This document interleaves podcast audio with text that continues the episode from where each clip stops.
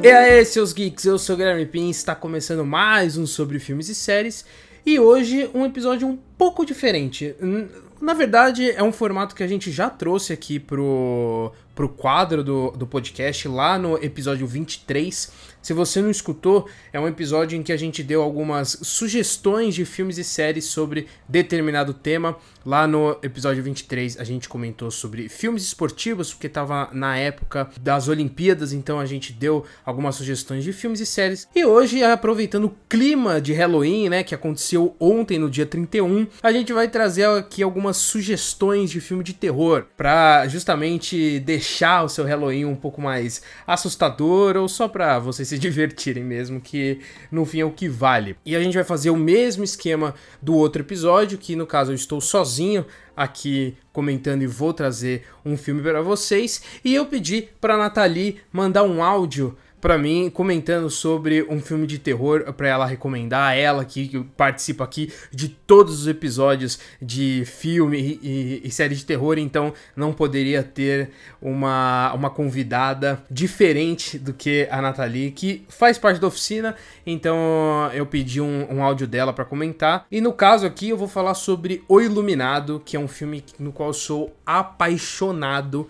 de verdade, é um dos filmes mais assustadores que eu já assisti na minha vida. É, até porque quando eu assisti Iluminado pela primeira vez, eu tinha ali por volta de uns 10 ou 12 anos de idade, o que muita gente me julga por causa disso. Mas é porque era uma época em que eu tava me amadurecendo no, como consumidor de cinema. Desde pequeno eu, eu assisto filmes e sou apaixonado pela linguagem, pela sétima arte. E aí, então, desde criança eu comecei a acompanhar alguns filmes que eram considerados clássicos. Então, quando criança eu também assisti 2001, assisti eh, Laranja Mecânica e, claro, O Iluminado também. E como deu para perceber, eu citei vários filmes do Kubrick aqui, justamente por ser um diretor que eu admiro muito. E O Iluminado, para mim, é um dos melhores trabalhos do do Kubrick, apesar de é difícil apontar um, um, trabalho ruim do Kubrick, mas o Iluminado é um dos que eu carrego assim no coração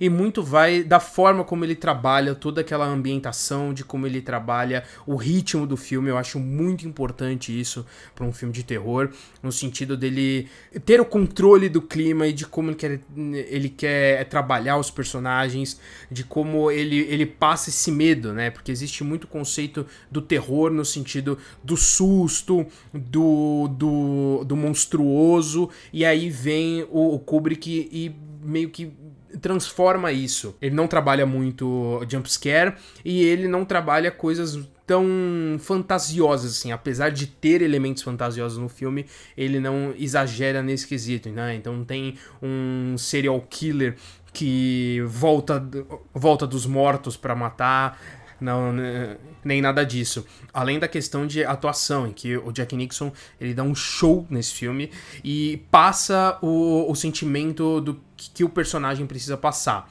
E eu, eu também li O Iluminado, né, que é escrito pelo Stephen King, e é um livro que particularmente eu não gostei tanto quanto eu esperava, porque eu fiz o trabalho contrário, né? Eu primeiro assisti O Iluminado e depois eu li o livro e isso acabou mexendo muito com a minha opinião, porque eu tinha na cabeça de que o Iluminado era o livro mais assustador de, de todos, né? Muita gente que leu o, o, Iluminado falava isso, e quando eu li eu achei menos do que ele é de verdade, nesse sentido de a, assustador. Lógico que depende muito da época, depende muito das suas eh, referências e também porque eu tinha um filme na cabeça. E aí entra nesse quesito um, um conceito que eu citei muito no, no podcast de Duna, que a gente lançou recentemente, que é a questão da adaptação. O Kubrick ele conseguiu captar o que tinha de essência no livro do King e colocou para o cinema do ponto de vista dele. É, então, no caso, o filme O Iluminado é uma interpretação do Kubrick sobre o livro do Stephen King e que particularmente eu gosto mais. Eu não sei se é porque eu assisti o filme antes, então eu tenho essa referência mais clara na cabeça, mas a forma como King trabalha essa história, ela traz elementos muito mais fantasiosos. Para quem assistiu o, o Doutor Sono, que é a sequência de Iluminado, entende o que, eu, o que eu quero dizer, porque no No Doutor Sono, o Mike Flanagan ele faz um equilíbrio. Ele traz o fantasioso do livro do King, mas ele também traz elementos mais pé no chão do filme do Kubrick. E por isso eu acho que o Kubrick ele faz um, um belíssimo trabalho em conseguir captar a essência daquela história para conseguir construir a história dele própria, né? Então eu acho que isso é um trabalho fenomenal, é um trabalho muito difícil de se fazer. Muitos cineastas que a adaptam acabam não pegando essa essência e achando que funciona melhor você retirar cenas do livro e colocar para a tela de cinema. Mas foi também uma coisa que eu expliquei lá no, no episódio de Duna que não é, não é assim que as coisas funcionam, porque a linguagem no livro é, é uma e a linguagem no cinema é outra completamente diferente. Então você tem que fazer meio que um. achar a melhor forma de encontrar um equilíbrio. Eu acho que o, o Iluminado é a prova viva disso, porque como adaptação, ao meu ver, funciona muito bem, no sentido de conseguir pegar a essência do que o livro quer passar e ao mesmo tempo funciona como um filme, porque tem várias obras aí em que a gente vê que funciona como adaptação, mas como filme não é bom, e tem vários filmes em que como o filme é bom, mas como a adaptação não é. Então, para mim, o Iluminado é o exemplo perfeito de equilíbrio. Agora que eu já falei bastante aqui do Iluminado, vou puxar a, a Nathalie para comentar um pouquinho aqui da recomendação dela. Fala aí, Nath. E aí, seus geeks? Bom, eu adoro filme de terror e a minha indicação vai para um filmaço que já virou um clássico do gênero, que é O Exorcismo de Emily Rose, que está disponível na Netflix. O filme ele conta a história, ele começa, na verdade, com a Erin Brunner, que é uma advogada muito famosa, que ela aceita defender o padre Richard Moore, que está sendo acusado de negligência e de matar a Emily Rose durante o exorcismo. Ele foi responsável por realizar as sessões de exorcismo dela e ela acaba morrendo. E o filme ele foca bastante na história antes de tudo acontecer, quando ela fica possuída e o depois também. E isso é muito legal. As cenas são muito assustadoras.